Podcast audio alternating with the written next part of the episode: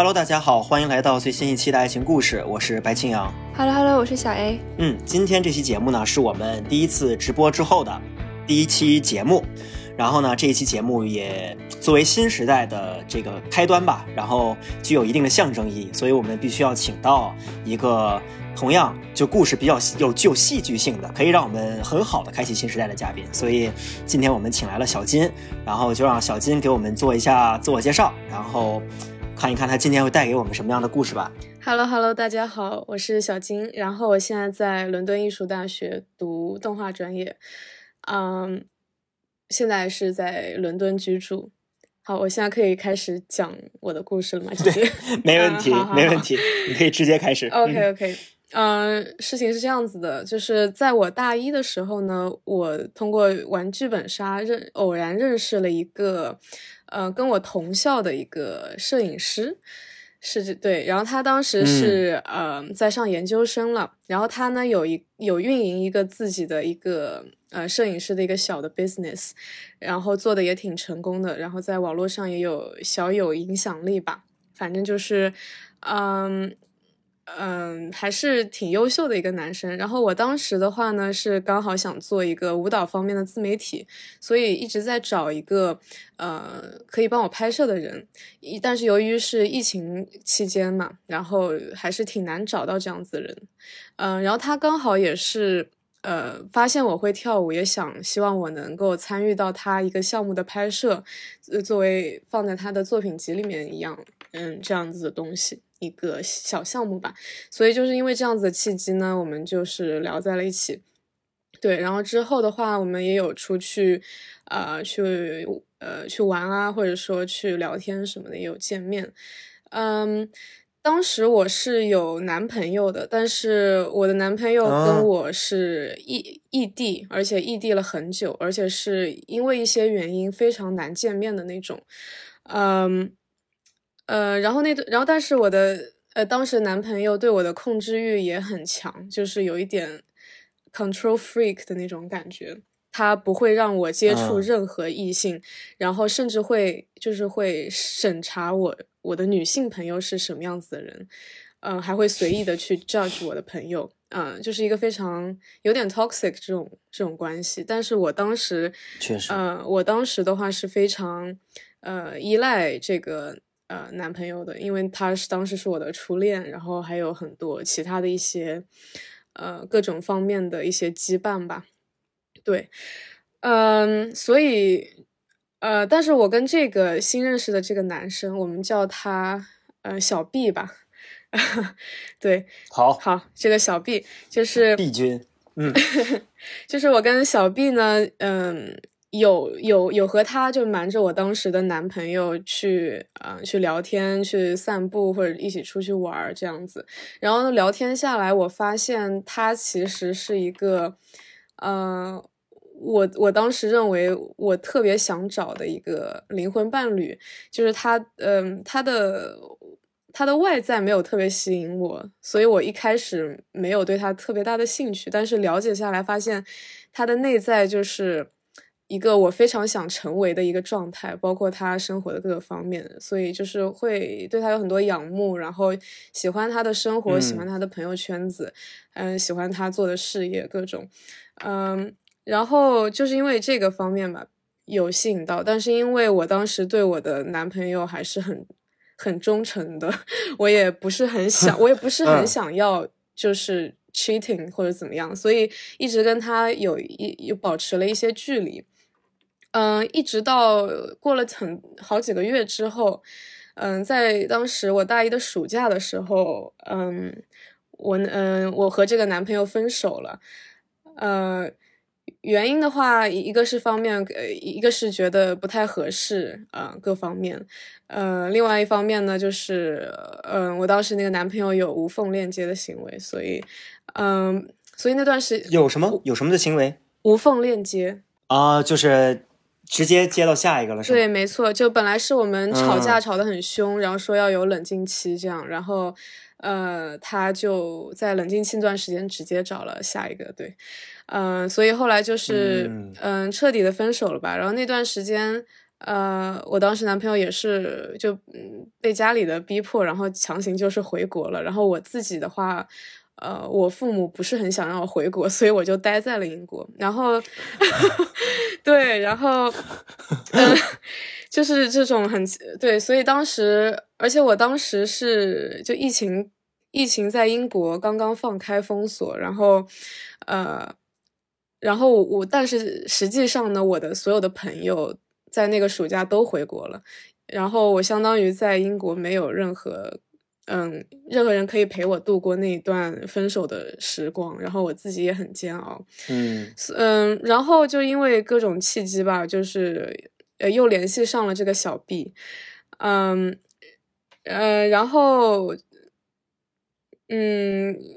我想一想，我们当时，嗯。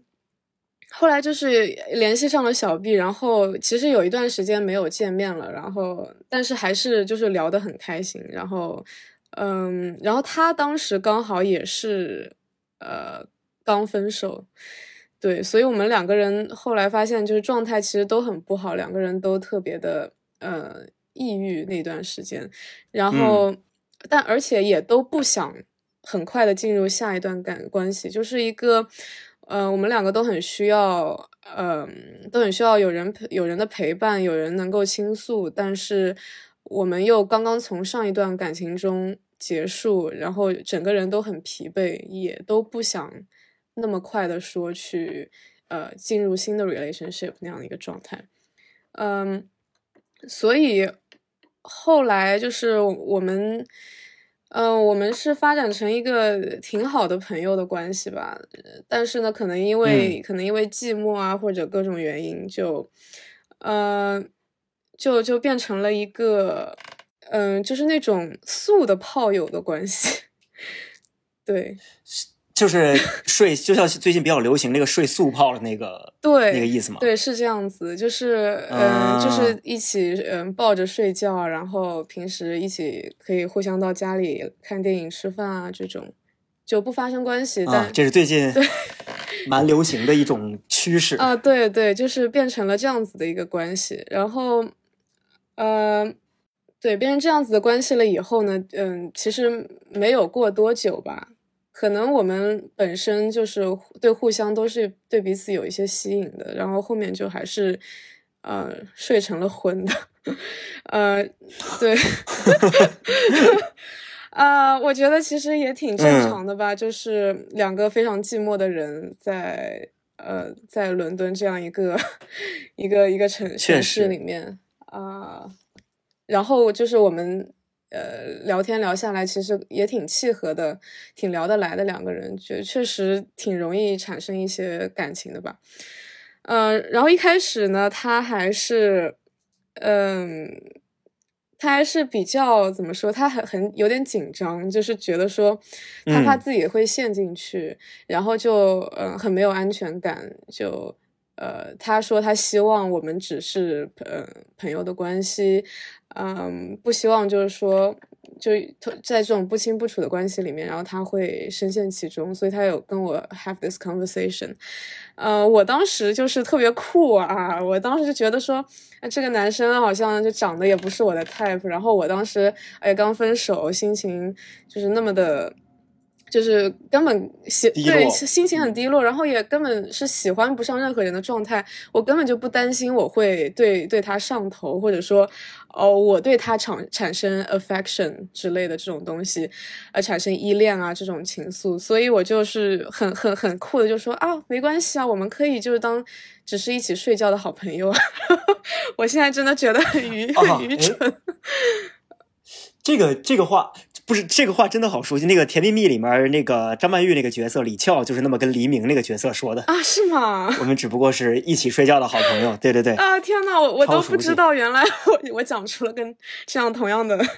这样的东西。对，反正嗯，当时我就是那个心态，就也没有想太多，就觉得说呃有有能够彼此陪伴就挺好的，这样轻松的关系大家都很 enjoy。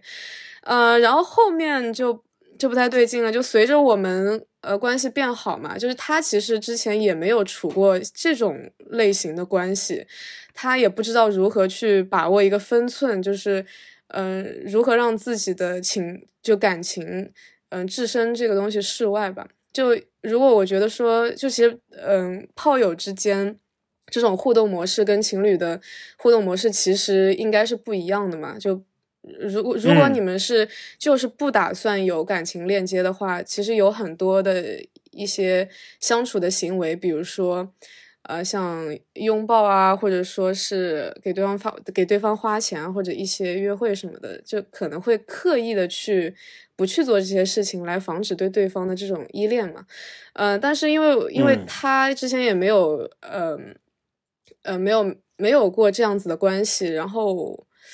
呃对，所以他其实就是对待我的方式，其实当时跟对待女朋友是差不多的，他有。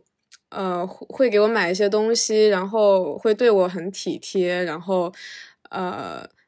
然后我们甚至当时就还一一块出去旅游，然后那那个那个当时去旅游的时候，我们是去了一个海边，然后这个天老天爷也特别的，就是。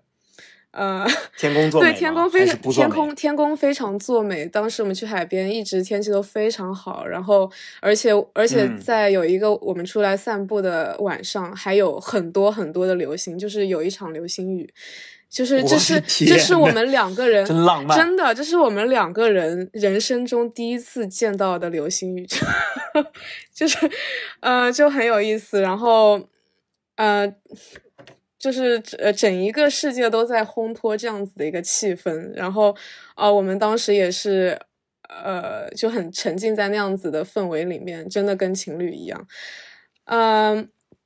后面的话，对，反正后来他也陪我去了很多我想去的地方。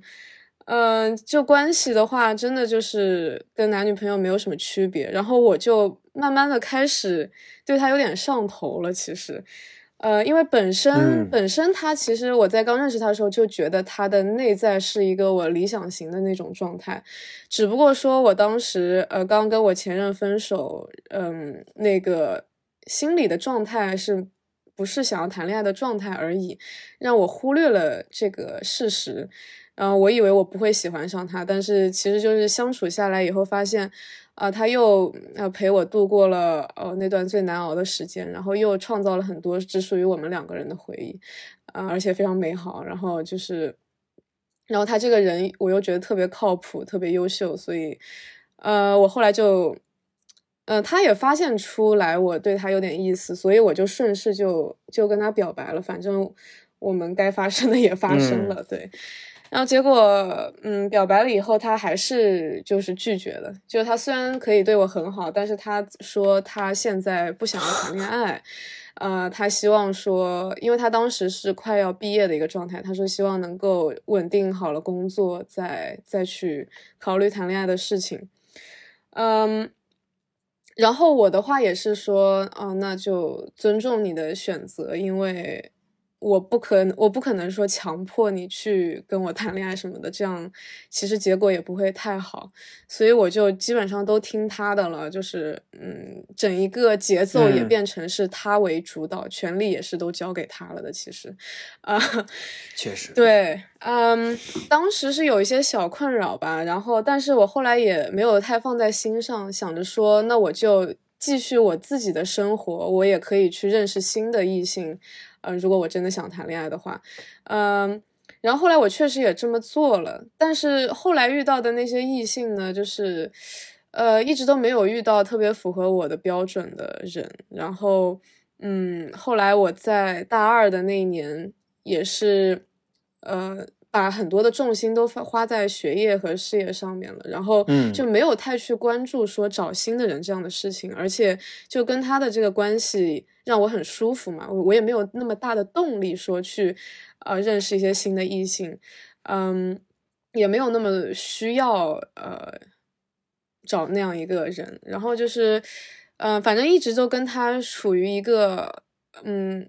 炮友以上，恋人以下的这个状态，然后同时也是很好的朋友，并且他因为他的学的专业和我是有一些交集的，他给我提供了很多，就是我所接触不到的工作上的一些机会，还有一些呃，对一些有趣的一些活动的一些体验啊之类的。嗯，对，因为他是，呃，我我我当时可能还在大二嘛，然后他已经就是准备要工作了，所以他这方面其实能给我提供很多资源，并且，呃，我也收到了，然后，呃，反正他帮了我很多事情，所以我其实整体就是还挺依赖他的吧，嗯，在各方面，嗯，他当然也对我有依赖，但是可能只限于这种陪伴和肉体上的这种。依赖，所以慢慢的这个关系就是越来越不对等。其实，呃，确实，嗯，然后我的话呢，当时想的就是说，呃，我现在当务之急是做我学业和事业上的一个积累。哦，我我现在不想管这个事，所以呢，我就放着这个事情一直没处理。嗯，然后我也一直有自信说，哦我我要是想找新的人，我也可以找到。呃，但是就是一直像我刚刚说的嘛，没有遇到那样一个人。然后直，然后事事情有转机，其实是，呃，事情有变化，其实是后来他的房租到期，然后他也毕业了的那个时候，他那时候要找新的房子。呃，我当时其实住了一个很不错的一个地方，然后，呃，生活各方面也蛮充实的。嗯，然后他当时因为刚毕业嘛，然后他所有的朋友和同学大部分都已经回国了，然后他自己也是一个不喜欢不喜欢跟不太熟的人当室友的这么一个人，就是这方面比较挑剔嘛。但是一个人一个人住的话，在伦敦这个房价又很贵，嗯，所以他就很 struggle 这个找室友的这个事情，嗯，然后对，呃，然后我当时的话。虽然我当时房子挺好的，但是我跟很多人 share 一个房子，一个很大的房子，然后其实就是私密空间上啊，各种方面就没有那么舒适。然后我就想到了，我就开始想象和他住会怎么样，因为其实之前我们也经常会，呃，我经常会到他家里面过夜这样子，所以我觉得跟他相处下来，平时的生活啊，各种方面都是。都是非常非常舒适的一个状态，然后也不需要像我跟呃当时的室友一样相处的那么拘谨，所以我觉得呃可能跟他一块住的话会会更好，而且他呃而且我一直需要他就是专业技术上的一些帮助，呃去做我我自己想要做的一些事业，然后我觉得住一块的话，嗯可能可以一起合作会更方便一些，嗯。然后我就跟他一起找了房子合租了，并且新的房子也很好，而且这个时候，呃，对，这个时候，呃，又很奇怪，就是就是也是嗯，上天的那种安排的那种奇怪，就是我之前有买很多用不到的一些家具，结果跟现在那个房子。呃，特别合适，特别适配，不管是颜色还是功能上都特别适配啊。这个是，这这是其他的话了啊的，对，反正就是整体后面生活的都挺不错的，然后这样过得非常好，过了一段时间，嗯，但是呢，呃，跟他住的。就一开始我跟不跟他一块住的那个时候，我其实情感上还是能跟他保持一个分离的状态，就是我有我自己的生活，我有我自己的一圈朋友，然后有自己的一个嗯住的地方和他是分开的嘛，嗯，然后就觉得心理上能够更好的跟他隔离开，但是跟他住到一块了以后。其实，呃，然后我们住的地方又是有点有点半郊区的状态。其实跟我原来的那些朋友，跟我市区里面的那些生活是，呃，相当于有很大一个距离。我想去，呃，对，就是我去市中心会麻烦很多，然后想要见到以前的那些朋友也会麻烦很多，就是更加封闭了的一个状态。呃，然后平时跟他生活又又很舒适，然后就是。呃，越来越依赖了嘛。然后，嗯，还有一点就是，虽然说就跟他住的时候会看到他很多的之前不知道的缺点，也会有很难忍的一些地方，嗯，但整体而言，我们的那个生活状态就是，呃，同居嘛。然后是啊，对对，虽然我们是住的是两个分开的房间，但其实我们。还是会一块睡觉这样子，嗯，然后到了后面，嗯，就是因为这样子跟他越来越近的这种生活状态，然后又和外界越来越隔离，呃，然后我自己也越来越 focus 在我自己的呃学业和事业上面，相当于我也不怎么出门了，嗯，就会越来越依赖他，然后，然后我有的时候还会再去跟他试探，说我们的关系有没有升级的可能，但是他每一次的答案都是，呃，就是他每一次都会找一些不同的理由。去拒绝我，呃，就是成为男女朋友的关系，嗯，而且就是他每一次拒绝的话，他的那个理由，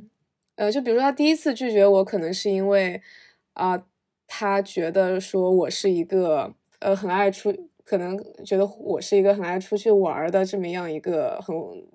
呃，很吃得开的 女生，但其实我想说，那只是我当时表现出来的状态而已。我其实并不是那样，我有很多面。然后我后面就会去忍不住的想，在跟他交往的过程中，想去证明哦，我不是那样子的人。然后呢，下一次我在跟他试探的时候，他又会给我另外一个理由。然后我我可能又会再去在那方面再去改善自己，给他看到我其他的方面，然后去证明哦，我不是你想象那样人，我其实跟你想要的人是。我其实就是你想要那样人，就是去那样表现嘛，嗯，但是其实，呃，不管尝试多少次，他的回答都是都是否，然后根本就不是他说的那些理由让他不想跟我在一起，对，然后而且时间久了的话，他可能对于我也没有太多的新鲜感了吧？如果他只是对我，呃，只是图那个肉体关系的话，呃，反正后面就是，呃。越来越尴尬了吧，然后，呃，然后我们就是身体上的接触也慢慢越来越少了，然后，呃，对，然后直到就是今年的圣诞节的时候，他他之前一直都跟我说，哦，他不想跟我谈，是因为他不想谈恋爱，然后他今年圣诞的时候说。他希望结束我们现在这种不清不楚的关系，希望我们退回成普通的朋友，因为他想要找对象了。然后，哎呀，这个就是因为我我们这个关系的权利早就我我就已经完全交给他了，我根本没有任何可以可以说的东西，所以我也只能答应，就是那就这么结束了。啊，然后就是度过了一段挺艰难的时期吧，然后就是到现在这个状态。现在我是算是调整好了，嗯，然后我们彼此都有新的 date，但是我们还住在一起，大致就是这样一个故事。唉，我觉得，我觉得我说白老师，嗯，我我觉得有点残忍，但是我确实是想要先让小薇老师来点评的，我就是先发了一个残忍的。用词，嗯，我是感觉刚刚就是小金跟我们分享，呃，信息量很大，但我觉得我我想到了很多点。我第一个想到就是你说你们你们俩其实哦，就像是你和白老师说的嘛，是一起睡觉的朋友，然后让我想到现在就是我们身边很多的关系是不是需要，是不是一定需要去定义的？觉得就两个人如果当时就很舒服的话，那是不是没有必要去定义一种关系？因为就像你说的嘛，就是当一方开始表白，或者是说一定想要一个名分，那是不是会让啊两个人之间的关系变得有点尴尬？嗯，但是我觉得，我觉得，嗯，听到最后，我个人是，我觉得这个男生，嗯，还是有点有点做的，嗯。对你，特别是他对你，就是像呃跟他告白过后，他说的一些话，然后他做的一些行为，还是就是比较不稳重。特别是你当时说，呃，特别是你说他给你很多不同的理由，然后你每次跟他告白，他给你换一种理由，然后会说一些你很爱玩这种，但是到最后他又说他不想要谈恋爱。就我觉得他很多给你的理由都是冲，就是是互相矛盾的，是冲突的。然后还有一点就是，我觉得很好的一点就是，你现在就是看清楚，其实是你有被他在左右。特别是你最后说的一些话，我觉得让我觉得你应该就是看透了一段这一段关系。因为你说你一直都知道权力在他手上，然后你其实也不能就是做出任何决定。对，没错。其实我当时在这个现在这个关系里面的时候，我也知道我我的我的权权利已经让已经让给他了，我已经没有什么。呃，控制的这种力量了，但是，嗯，可能因为对当时的注意力在其他的事情上，一直就是可能比较懒啊，或者说不愿意接受他不爱我的这个事实吧，就一直不愿意去处理这个事情，把它真的结束掉。嗯，我觉得从一个女生角度上来看的话，嗯很多都是安全感和嗯舒适感吧。嗯就是觉得你当你觉得一个一个男生，然后和你在同一个屋檐下，他也没有，他也和你发生就是亲密的关系，然后呢，可能对你很照顾，然后在生活上或者在事业上给你带来很多资源，嗯然后又比你有经验，你觉得他是一个很可靠的人。是，然后当你觉得一个人就是在一直在你身边，你会，我觉得会有出现一种假象，就说哦，那他一定是偏爱我的，他应该不会走。是这样。我觉得会是这样，嗯嗯，所以完全可以理解你，就是为什么当时说哦，那要不要试试看和他住在一起，然后跟他告白？对，没错，确实是这种感觉。然后全程的话，给我的感受是一种嗯 bitter sweet 的感觉，就是很 exactly，就是就是这种就是这个词，就是完完全全形容嗯我当时跟他、嗯呃相处的那种感觉。对，但其实到现在你也不能说他他没有在乎过你，那不然他为什么要这么照顾你？然后他也在你的事业或者是在你的就是呃，你们说在舞蹈、摄影方面，就是很给你很多，就是给你介绍介绍一些机会啊，这样。对，没错。我觉得还是会想到你的，是嗯、然后包括是他当时就是把你，就是你们俩其实除了名分，没有这个男女朋友的关系，其实相处模式就像是男女朋友一样。我觉得一个男生如果对你没有好感，如果只是把你当成炮友的话，我觉得他不会对你这么做吧。对，没错，嗯，那可能就是，嗯，他可能就是，我觉得他可能自己想了想利弊，然后觉得说是，哦，如果把你就是你们成为男女朋友过后，那他是不是就没有那么自由，或者是他可能在上一段感情当中受到一些伤害嗯。啊、然后就想想说是算了，对，是这样，确实是这样子，而且也正是因为你刚刚说的这些东西，呃，就你说，呃，如果他只是把我当炮友的话，他不会做这样，呃，一二三四五六七这些事情。也正是因为这些理由，是让嗯。我一直都没有真正下定决心走出来，因为总是总是觉得啊，有一些几率我们是可以发展成正式的男女朋友关系。对呀、哎，所以我觉得渣男还是要渣的彻底，就是坏的，如果对坏男人还是要坏的彻底一是点。这个真的很难就是识别。不要留有任何希 望，就真的是你，你要是坏，你可以坏，但是你不要留任何希望。对，我觉得他其实，呃，他其实我我感觉他有尝试说不给我任何希望，但是他就是他说的那个话不给我希望，但他做的嗯事情又是呃很给我希望的，就是这样这样一个奇怪的状态。嗯，就你如果比如说你时刻保证自己对人很温柔，然后就算你要拒绝别人，也是很温柔的拒绝，然后让对方觉得还有希望，但最后发但最后对方发现。这个希望其实从来都没有存在，这个伤害更大，还是说那种坏的很彻底，从一开始对方就知道自己肯定是一个炮灰，这样的伤害更大。就是，就是我觉得这是不是嗯中间有一个悖论，对吧？嗯就是你受到的伤害，可能反而是那种比较彻底的坏男人带给你的伤害，还没有那种就是其实还蛮温柔的人带给你的伤害大。对，而且最可怕的是，有一些渣男他可能会骗你嘛，嗯，然后他都没有骗我，因为他一开始就是说，哦，他不想要谈恋爱，或者说，呃，不想就拒绝了我的告白，就是这整个事情变成嗯。是我明明知道结果是不好的，我还要飞蛾扑火，就变成责任嗯。是其实是弄到我身上来，就。呃，就是很很难去指责一些事情，呃，哎，对，这就是我觉得这就是比较模棱两可的地方。就是我听完你的故事之后，我真的非常我非常惊讶，因为你的故事非常像一个 像你自己吗就是 一个原来是日本。不用不用，当然不是我自己，就是日本的一个日本的一个成人像的漫画，应该有，然后后来改成了电视剧，我觉得应该有很多人看过，啊叫做《下辈子我再好好过》。最近我刚看完这个电视剧，就是里面讲是女主角，呃，桃江，女主角有五个炮友，然后嗯她最喜欢其中的 A。A 君，为什么我刚才听到你说小 B，我第一反应就是，就是我惊叹了一声，因为他把他把他的炮友在故事里面，他的炮友就是 A 军、B 军、C 军、D 军和五和 E 军，然后就是她，她是这个姑娘是一个非常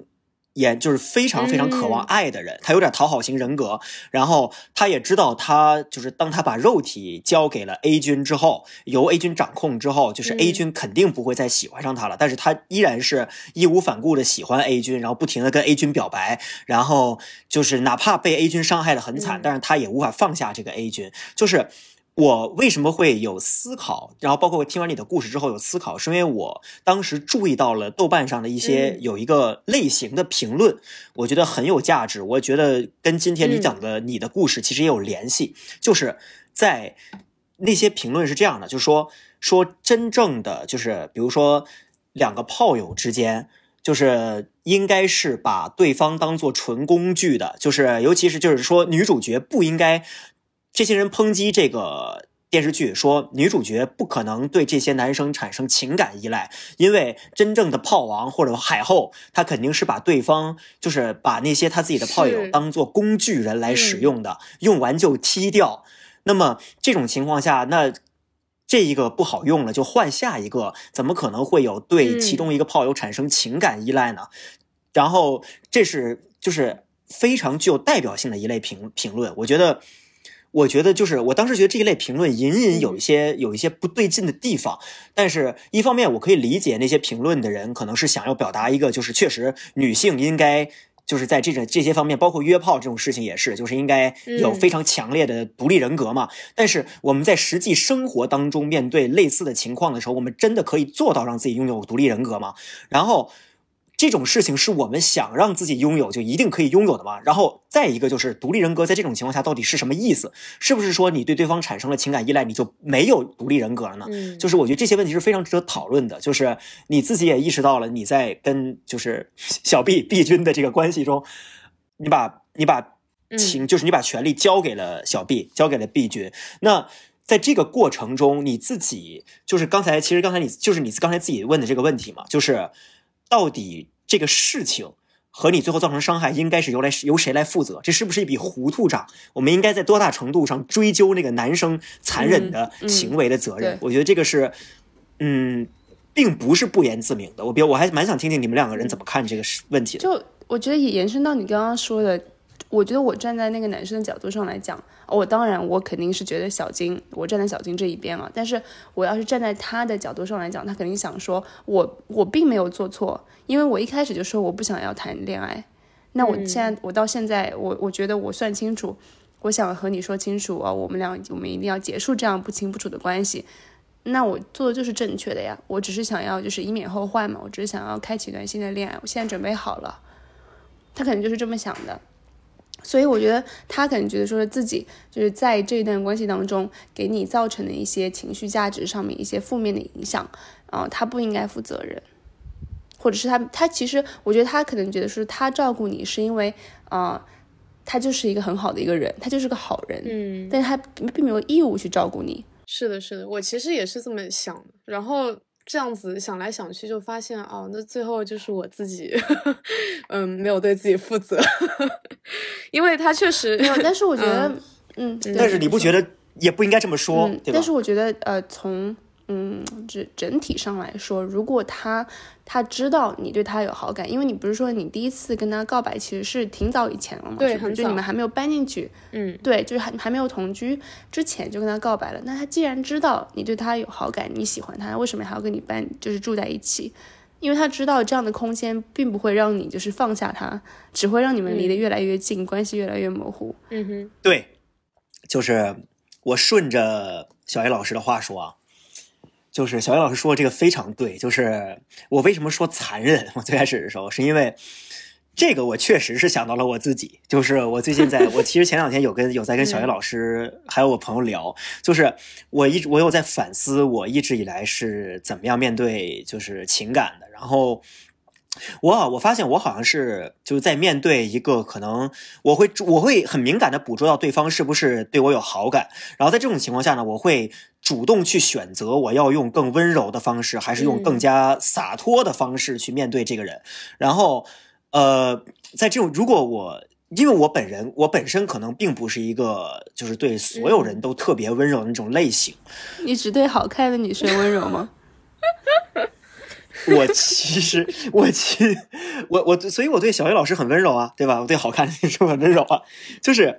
我我大概能够预见到我的一些行为会造成什么样的，也不能说后果，就会造成什么样的结果。然后，但是我依然会去做，因为我可能会就是你知道会有一种嗯微妙的满足感在你身上，就是你会注意到这个人因为你的温柔，然后最后会依赖你，然后喜欢上你等等。但是到最后，这种行为通常到最后会对我自己是反噬，因为我到最后可能会还就是可能会没有心理准备去就是。真的去思考我们两个人如就是如果再有什么就是有没有什么进一步发展的可能性等等，就是所以在我少不更事的时代，其实是有伤害过一就是是有伤害过别人的，就是这个是我后来后来反思的时候，其实我有注意到了一点，就是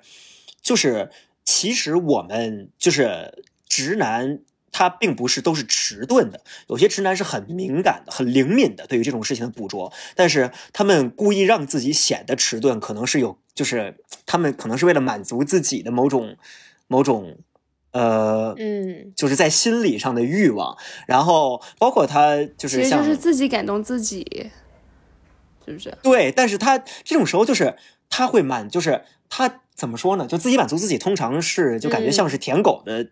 就是感觉像是在评价舔狗，但这种事情就其实我们是知道对方会喜欢上我自己，然后我对于对方其实也是有一定的好感的，但是通常到最后的结果就是我会我会逐渐的注意到对方对我的好感超过了我对对方的好感，然后这个时候其实我会注意到那个权利再从他那里转移到我这里，然后这之后就是就完就是这个之后会发生什么，其实。完全就看这个人自己到底是就怎么做。比如说，如果良心发现了，可能就是说及时制止这个行这个这个过程。然后有些可能比较犹豫的人，可能就会让这个事情再延续一段时间，然后最后可能会对对对对方造成的伤害会更大。然后也有一些人可能就是纯渣，那就是一直让这种状态持续，然后就吊着，就是那种。所以，嗯，我觉得这个男生可能是有这种心态，心类似的心态在的。嗯。对，我觉得肯定是有的。对的，嗯，而且我觉得，我觉得就是我们，因为我们三个现在就是呃，我不知道小金可能可能还是在就是嗯这个这个这盘棋里面吧，嗯。我觉得是是这样看。然后我和我和白老师一直都其实做是作为局外人在看待这个事情，所以其实我们俩就是所有的分析，嗯，并不能就是完整的体现，如果我们俩是小 B，那我们会不会做出不一样的一些行动？因为我觉得，当你在一段就是比较复杂的关系当中，你可能就会就会变得很犹豫嘛。就我觉得我个人也是，我说我我可能会想说，哦，我说什么，我要不要拒绝他？但其实我也我也挺喜欢他的，那怎么办？要不然我就先拖着吧。然后另另一方面，我可能会想啊，长痛不如短痛，所以我觉得，嗯嗯，可能对于我们俩来说，就是呃，在事后就是去分析这个事情，可能是比较简单的。当然，我也不是为小 B 开脱，嗯，嗯，但是，我觉得，嗯嗯，可能在处理这你们俩之间的关系上面，要做出的行动和决定，那肯定不是简单的。嗯，确实，而且我觉得，嗯、小维老师一开始提的一个问题，我觉得，嗯、让我也觉得挺有意思的，就是说，嗯、就是我之前有看过一个东西，好像说一个资深的婚恋研究专家，他有研究，就是呃国不过是国内的，也像北上广深这种比较一线的大城市里面的一个婚恋情况，发现，嗯、发现就是结婚的人越来越少，反而是这种比较灰色地带的这种男女关系是很多的。然后好像嗯他的分析就是说，是因为这个城市的整个运作方式，嗯，整体然后整体造成这个环境，然后造成的，嗯，男女会形成这样子的一个相处方式。然后他就是在反思说，嗯。呃，在这样子的一个城市的语境里面，有没有必要一定要追求那种一对一的很坚固然后很长久的那种关系，还是说大家都应该 take it easy？就是蛮有意思，嗯嗯，哎呦，呃，我觉得你这个研究很有意思，就是因为正好嗯。我今我昨天注意到一个现象，昨天情人节的时候注意到一个 现象，就是我发现常年同居的，嗯。就是比如说你已经在一起很久了，常年嗯。同居的那些情侣，他们。嗯。嗯，他们秀恩爱，或者说就是他们表达他们当天怎么过情人节那个状态，通常都没有那些可能还没有完全在一起，或者是刚刚在一起不久，然后两个人没有住在一起的那种情侣要更加热烈。我朋友圈看到的所有热烈庆祝情人节的人，都是嗯处在 date 状态，或者是处于处在嗯非同居状态之下的。然后，但那些所谓我们所谓口中会调侃时说的老夫嗯老妻啊，就虽然他们不是真正的夫妻，但是就所谓的老夫老妻，他们通常比如说一两张照片，或者说是干脆不发，然后就是这样的一个状态，就是。其实我觉得情人节现在这个状，就是包括情人节这个状态嘛，就越来越像是“情人”这个词，好像越来越，嗯，就是在我们的生活中，它的意义在改变。就是我们，我们那通常不会第一时间，就是比如说我们提到情人节，通常不会想到那些已经在一起很久的伴侣，在他们就是我们眼里，他们可能会倾向于更加不浪漫的、更加不都市的这种状态，反而是那种比较暧昧的两个人，就是将说未说，然后那种犹把皮包半遮面的那种、那种状态，会更符合我们对于现代都市恋爱的想象。嗯，而且我觉得作为就是一位现代都市年轻人，呃、我觉得我生活当中最重要的是什么？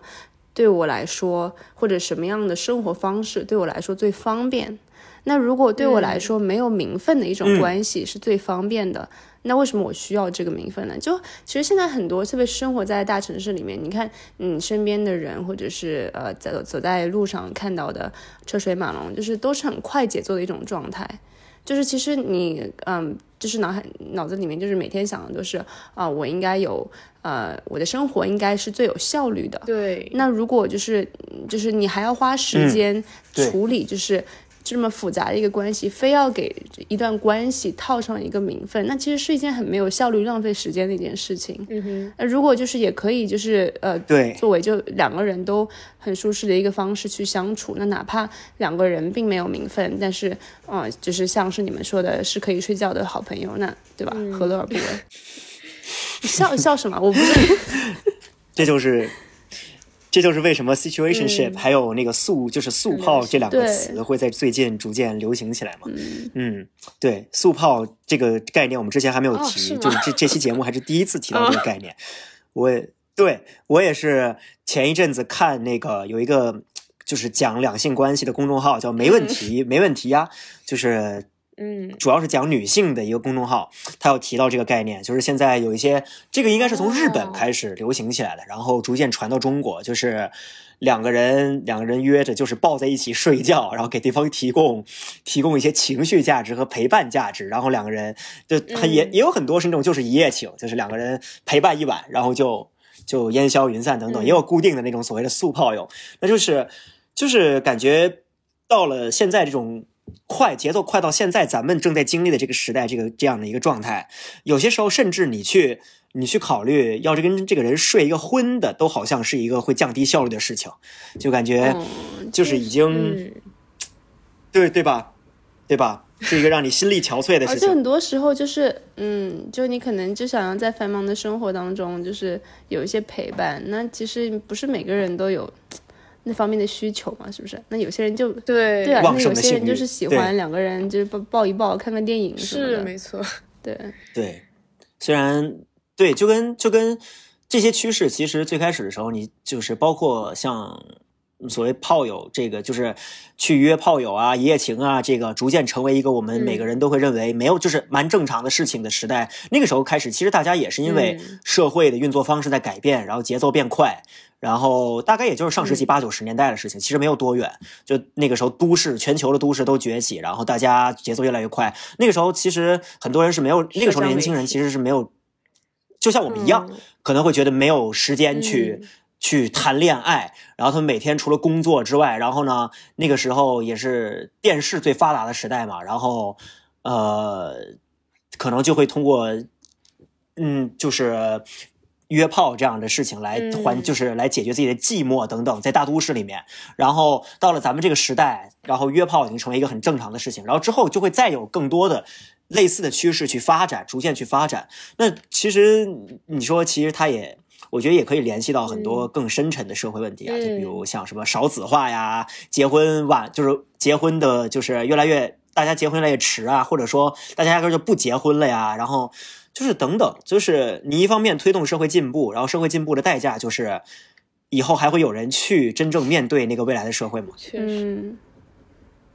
对，而且像我觉得我特别是昨昨天情人节，我嗯自己得出一个感悟，就是现在很多很多时候我们很我们嗯在在外面，比如说呃昨天情人节很多人买鲜花，嗯、很多这种和爱和情感有关的东西都被商业化，嗯。然后都被物质化。就比如说你，嗯。你买花就是或者是卖花，就是在贩卖一种爱情，或者是贩卖一种、嗯。呃感觉。对，嗯，就是明明是那么简单，就是比较呃淳朴的一种东西，嗯。就像是白白老师经常说他是纯爱战士一样。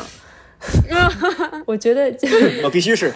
就他不应该是这样的嘛，就可能也是因为啊、呃我们都生活在就是比较大的城市里面，然后节奏都非常快，然后大家就是不想花时间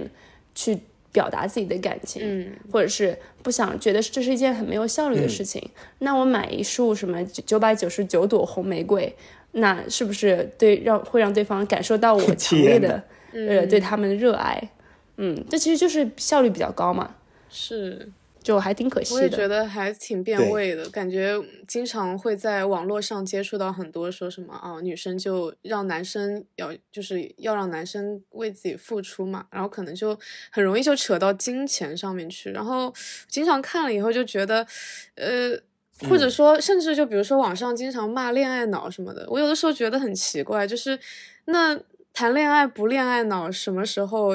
就是你你理性其他的地方都可以用的嘛？那谈感情为什么一定要那么理性呢？就是呃呃，就是很悖论，有很多这种事情。然后包括就是呃，觉得呃一定要男生花那种真金白银才叫做对你上心的那种价值观。呃，我觉得它背后有一定的道理吧，但是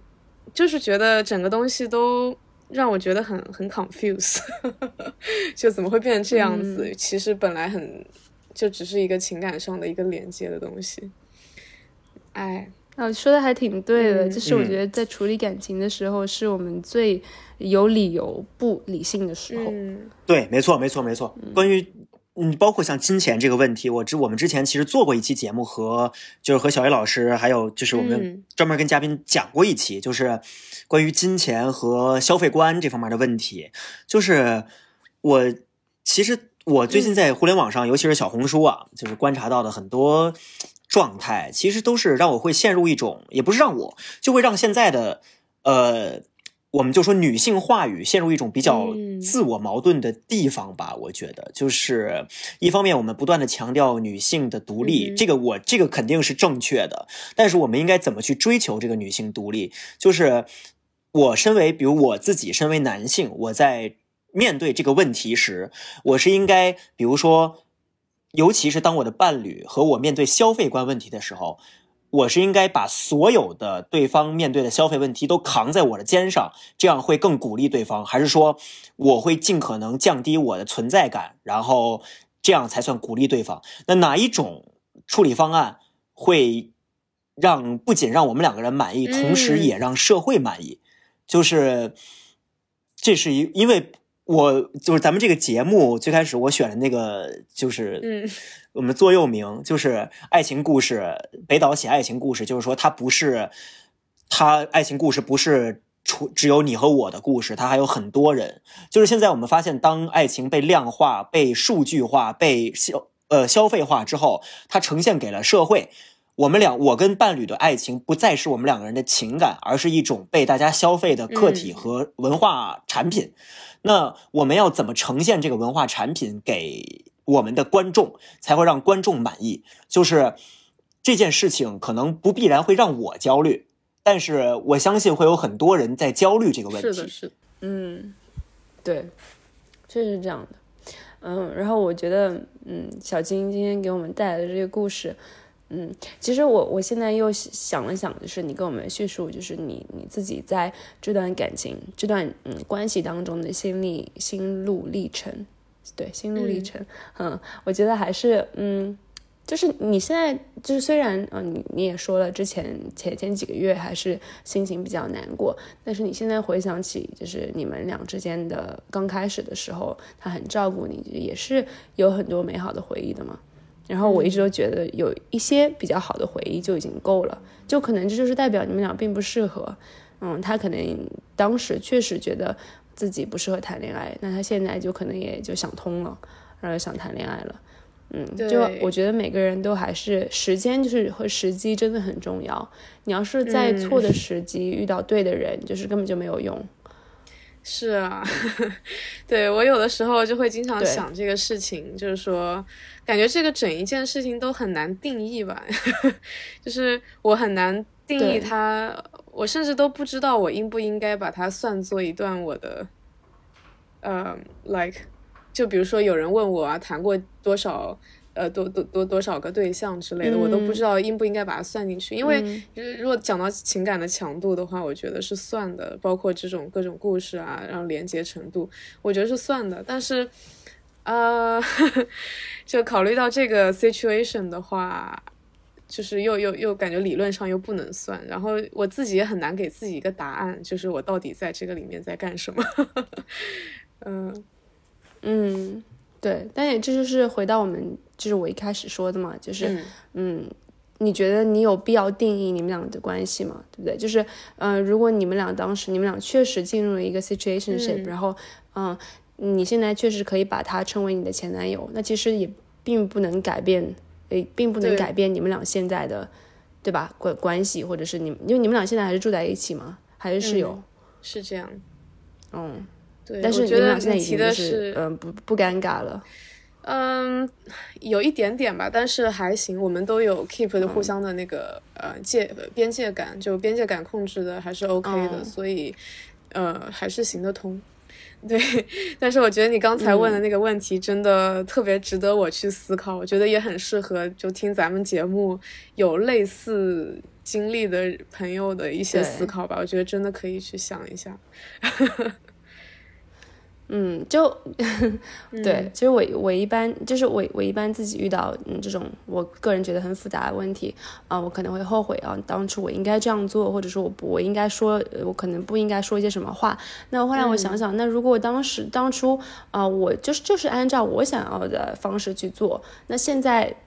会不会改变？就是我们现在的呃呃关系，或者是并不能改变任何事实，是不是？就有的时候就会想说，啊，每天我们的烦恼，或者是脑子里在想的啊，我就世界上有后悔药就好了，嗯，就有没有必要去花这么多时间去想呢？就是想来想去，也不过也不能改变了现实。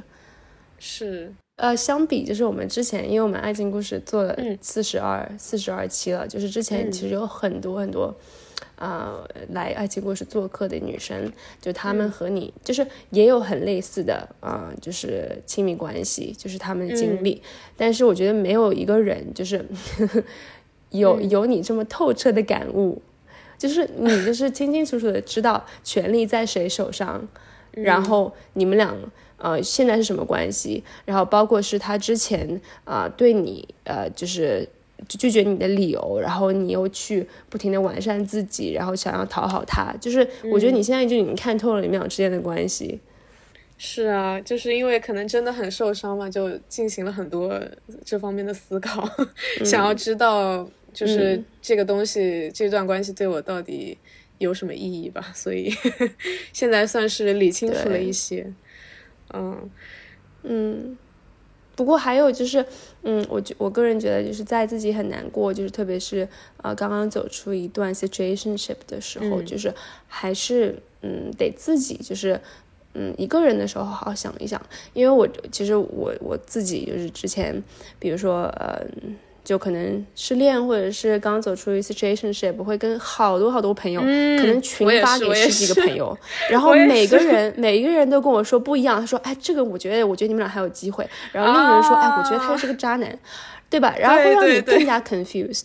对吧？所以我觉得，如果你已经在一个很 confused 的 state，你就千万不要去把这种群发给了什么姐姐妹群，因为就是没有人能，没有人经历过你所经历的，对，然后没有没有人就是。